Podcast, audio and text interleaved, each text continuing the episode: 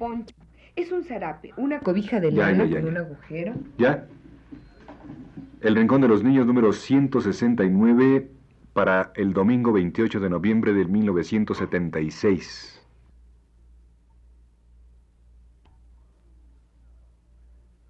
Radio Universidad presenta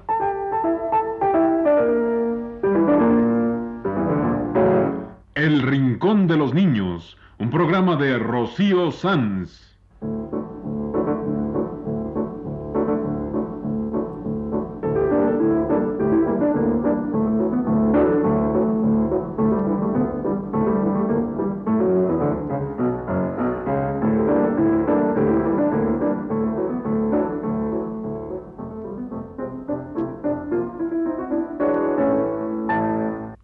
Semanas, a esta misma hora, los esperamos aquí con cuentos e historias verdaderas, con música y versos, con fábulas, noticias y leyendas para ustedes en el Rincón de los Niños.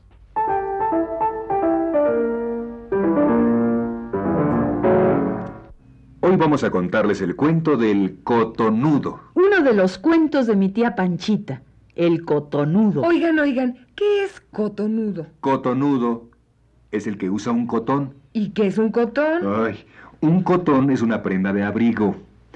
Una chaqueta, un gabán. Bueno, también en algunas regiones le dicen cotón al jorongo. ¿Y qué es jorongo? Oye, tú no sabes nada, solo preguntas. ¿Y qué? Preguntando se aprenden cosas, Ana Ofelia. Mira, se llama jorongo a una cobija de lana con un agujero para meter la cabeza. ¿Mm? Ah, una cobija de lana con un agujero para meter la cabeza. Sí. Ya sé un poncho. Eso, eso es. En México le decimos jorongo. En América del Sur le llaman poncho. Es un zarape, una cobija de lana con un agujero para meter la cabeza. Y en algunas regiones a eso se le llama cotón. Pero en realidad un cotón es una prenda de abrigo, como una chaqueta gruesa. Eso es. Y el personaje de nuestro cuento de hoy siempre usaba ese abrigo. Usaba un cotón. Y por eso le decían el cotonudo. Por eso, por eso. Y hoy les vamos a contar el cuento de El Cotonudo, uno de los cuentos de mi tía Panchita, de la gran escritora costarricense Carmen Lira. El cuento de El cotonudo.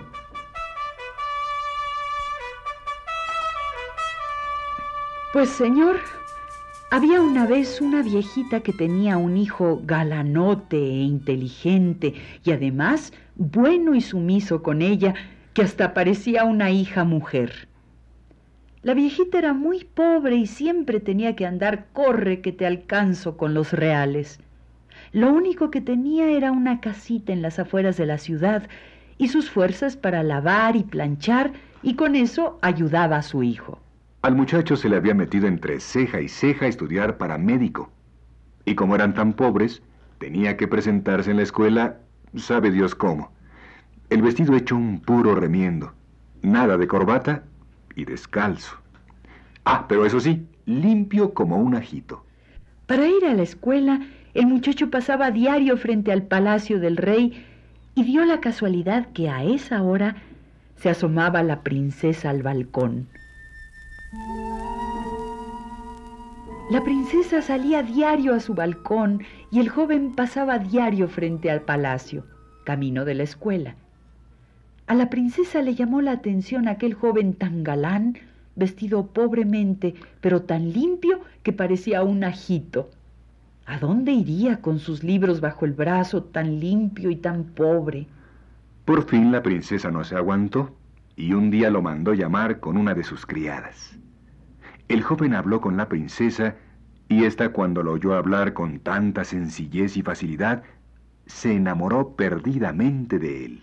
Y desde ese día lo esperaba en el jardín para conversar con él. El joven también se había enamorado de la princesa, que era un primor de bonita. Además era buena y noble, que no tenía compañera. Y tan lo mismo trataba al pobre que al rico.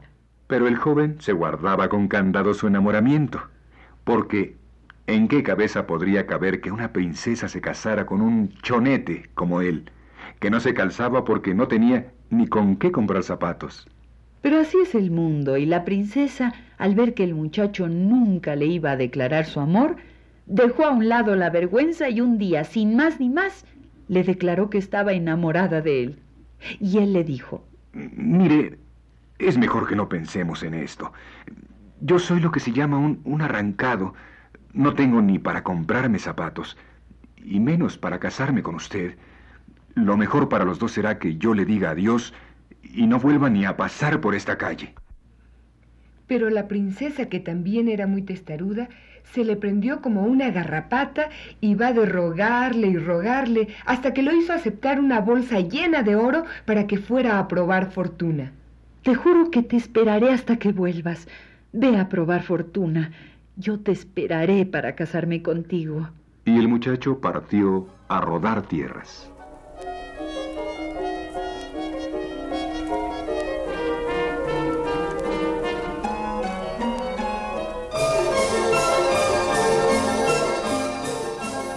Se embarcó y por mala pata naufragó el buque en que iba y por un milagro de Dios quedó vivo para contar el cuento. Todo lo que logró salvar fue un gran sombrero y un cotón para abrigarse. Y hecho un ay de mí, volvió a su país.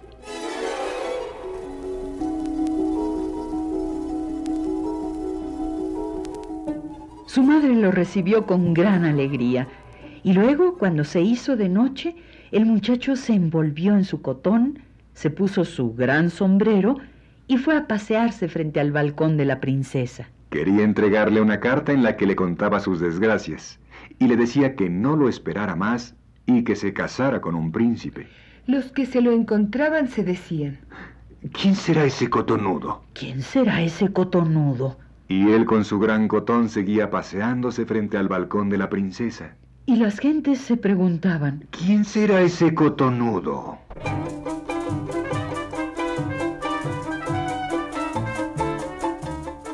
Al fin, el cotonudo logró entregar la carta a la princesa, pero ésta mandó a buscarlo y al fin logró convencerlo de recibir otra bolsa llena de dinero y volver a salir en busca de fortuna.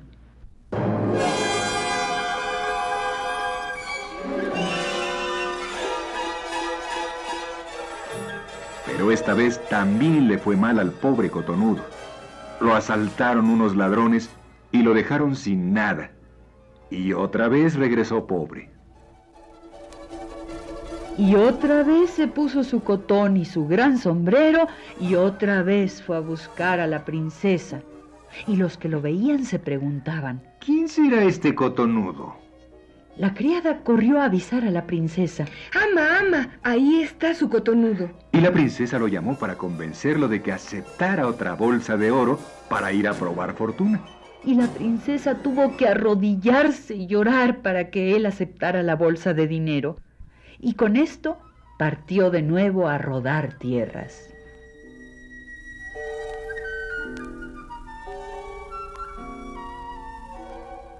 El joven se embarcó, pero, por lo que veremos, era más torcido que un cuerno de venado. Se vino una tempestad, el mar se tragó al barco en que iba y él fue a dar a una isla desierta.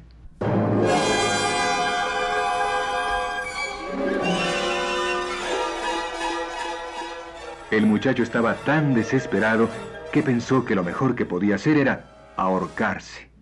Buscó unos bejucos bien resistentes y un árbol donde ahorcarse. El árbol estaba junto a un río y en eso el cotonudo vio en el centro de la corriente a un joven muy galán sentado en una piedra. Oye, ¿qué estás haciendo allí? Soy un príncipe y hace muchos años me tienen encantado. Y nadie ha podido desencantarme. Se necesita que sea muy valiente, que se siente en esta piedra y le haga frente a lo que venga. El cotonudo reflexionó que era mejor morir tratando de sacar de apuros a un prójimo. De todos modos pensaba ahorcarme.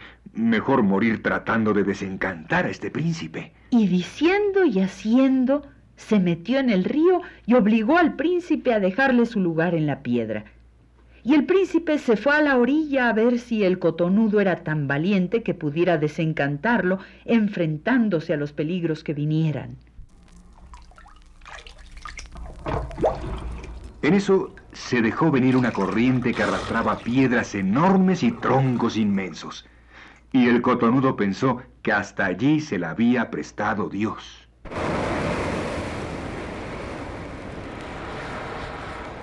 Pero con gran asombro suyo, el agua se apaciguó y vino muy sumisa, como un perro a lamerle los pies.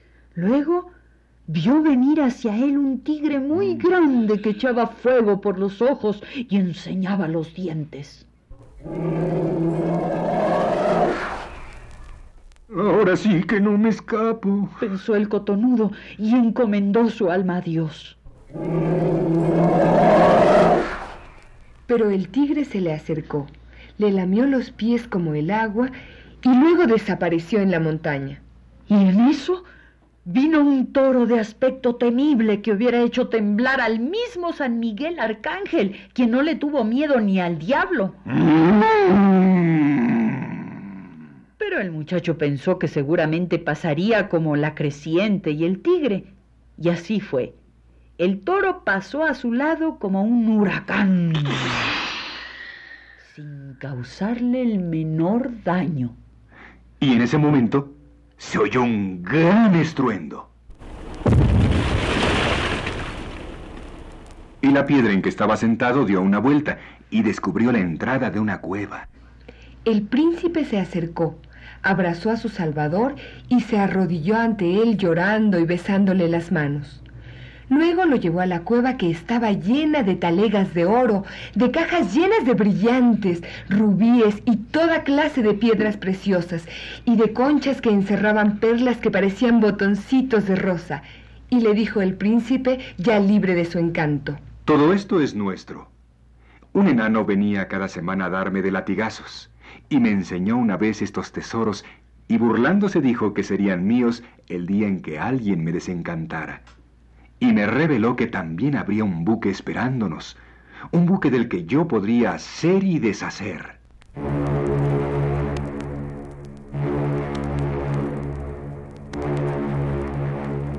Y en efecto, se subieron a una altura y desde allí divisaron un gran barco que los esperaba. Comenzaron a transportar las riquezas y cuando terminaron se hicieron a la vela.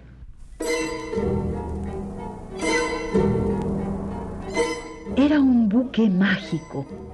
Manos invisibles ejecutaban todos los trabajos que se necesitan en un buque y así llegaron hasta el país del príncipe.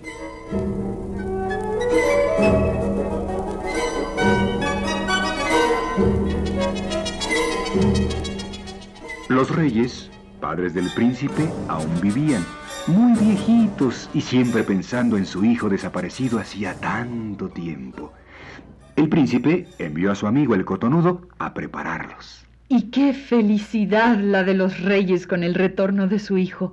No quedó campana sin repicar, ni grano de pólvora sin reventar en señal de alegría. Los reyes dieron al pueblo todos sus toros y vacas para que los asaran en las plazas públicas y sacaron de sus bodegas todo el vino para que el pueblo comiera y bebiera hasta caer sentado. Tres días duró la parranda.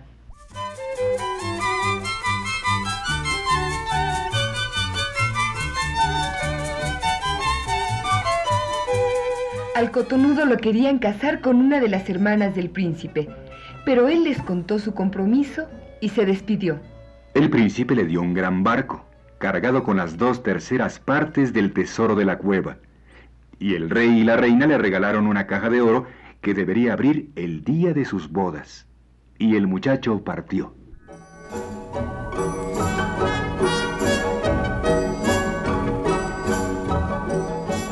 Llegó al fin a su país y salió del buque de noche para que no lo conocieran. Halló a su madre en la misma casita pobre y viejita, viejita. La pobre ya casi no veía de tanto llorar por su hijo. ¡Ah, felicidad cuando reconoció a su muchacho! Otro día entre oscuro y claro se metió en su cotón, se puso su gran sombrero y se fue a rondar por el palacio.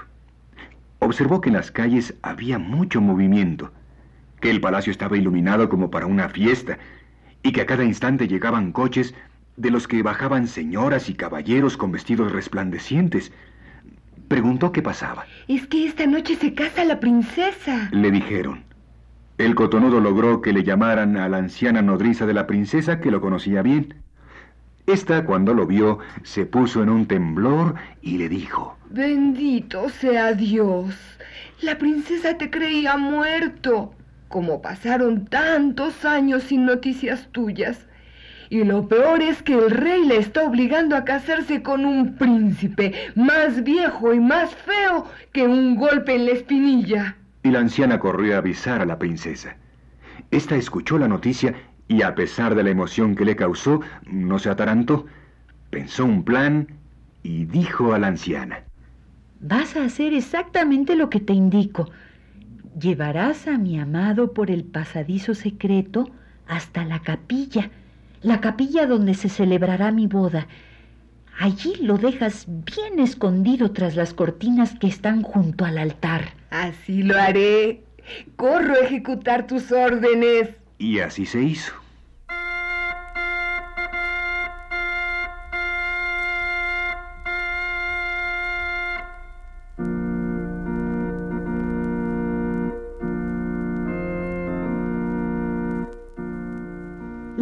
Anciana nodriza hizo lo que la princesa le dijo. Llevó al cotonudo por un pasillo secreto y lo escondió tras las cortinas que estaban junto al altar de la capilla. Y fueron entrando los novios y los invitados a la capilla. El cotonudo, que no tembló ante la creciente, ni ante el tigre, ni ante el toro, no se podía sostener al ver a su princesa tan linda que parecía una luna nueva. Y qué viejo y feo era el hombre que se la quería quitar.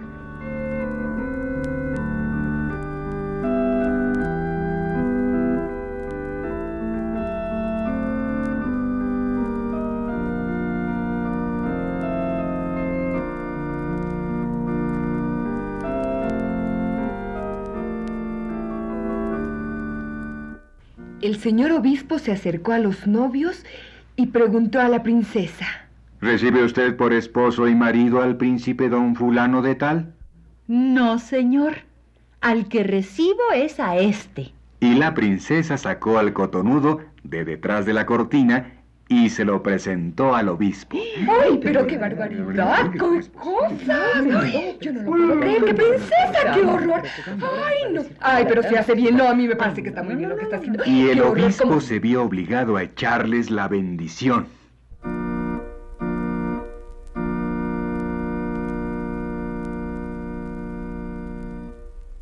Aquello fue levantar un polvorín. La reina cayó con un ataque de ver a su hija casada con aquel cotonudo. El rey se puso como agua para chocolate. Mandó que la cocinera trajera su vestido más tiznado y ordenó a la princesa que se lo pusiera. Luego los echó puerta afuera. En ese momento pasaba un carbonero con un burrito cargado de carbón. El rey obligó a la princesa a que se montara en el borrico sobre los sacos de carbón, ordenó al cotonudo que se llevara a su mujer y se metió en su palacio y les tiró la puerta. El cotonudo, con mucha cachaza, se aguantó todo aquello. Comenzó a arrear el burrito que llevaba a su mujer encima y tomó el camino del puerto. La gente se arremolinaba encima de ellos murmurando y burlándose. La princesa se ha vuelto loca. Miren que casarse con ese cotonudo. Miren a la princesa toda tiznada como castigo. Lástima de princesa que se fue a casar con ese cotonudo. Siempre el peor chancho se lleva la mejor mazorca. Ay, siempre, sí. Y el cotonudo, sin hacer caso, siguió arriando al borrico, llevando a su mujer camino del puerto. Pero ¿cuál no sería la admiración de todos al ver que el cotonudo entraba en el muelle y se detenía ante aquel hermoso barco, el más grande y hermoso que hasta entonces había llegado a aquel país? Salió toda la tripulación y el capitán bajó corriendo y saludaba al cotonudo de un modo que casi se le quebraba el espinazo. El cotonudo bajó del burro a su esposa. Luego sacó del cotón una bolsa llena de oro y se la dio al carbonero dueño del burro, devolviéndole su animalito. Luego dijo unas palabras al oído del capitán. Quiero que... Y el capitán subió corriendo al barco. Formó la tripulación en dos filas y ordenó que se dispararan salvas de cañón y que la banda del barco tocara la pieza más alegre que se sabía. Entre tanto, la multitud estaba como en misa. Todos se habían quedado mudos y nomás abrían tamaños ojos. La princesa también estaba sin saber qué pensar. Su marido la tomó de la mano y subieron al barco.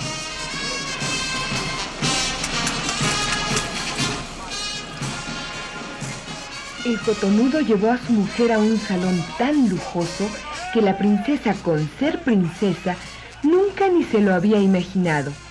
Allí estaba la caja de oro que los reyes padres de su amigo le habían dado para que la abriera el día de sus bodas. Y adentro había dos vestidos maravillosos, como para un rey y una reina.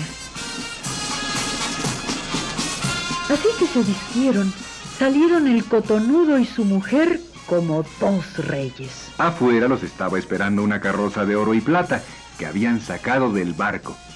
La gente al verlos gritaba, son el sol y la luna. La princesa se ha casado con el rey más hermoso de la tierra. Hizo bien la princesa en no casarse con aquel viejo, que no es más que el cascarón. Este sí que es ñeque.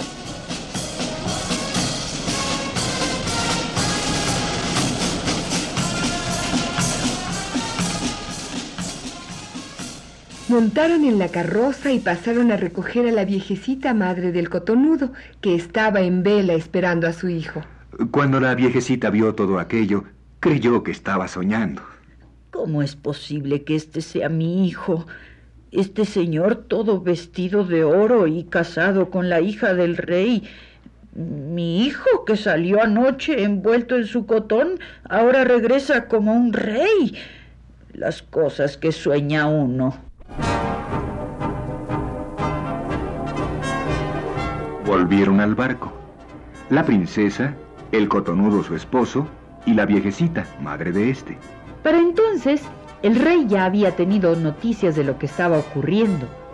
El cotonudo hizo que le enviaran un cofrecillo lleno de joyas tan bellas y ricas que el rey hasta se fue para atrás y la reina hasta volvió de su ataque. Y sin esperar razones, rey y reina se fueron para el barco. Allí vieron y metieron mano en todos los tesoros que contenía y claro, agarraron a su yerno a y besos.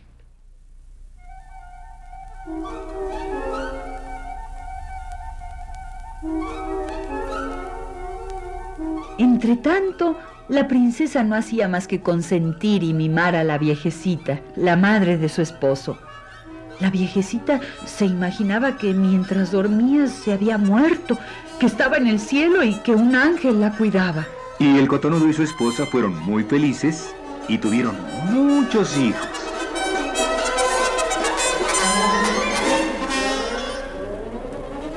Y así fue como hoy les contamos el cuento de El Cotonudo. Uno de los cuentos de mi tía Panchita, de la gran escritora Carmen Lira.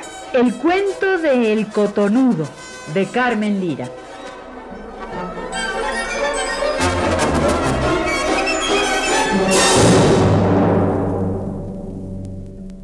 Este ha sido El Rincón de los Niños. Un programa de Rocío Sanz.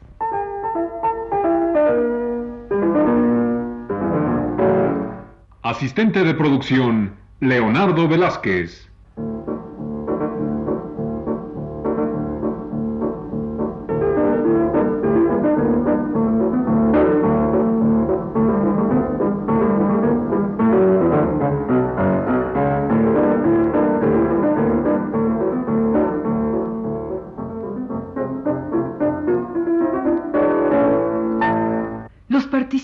En este programa les damos las gracias por su atención y los invitamos a estar con nosotros todas las semanas a esta misma hora.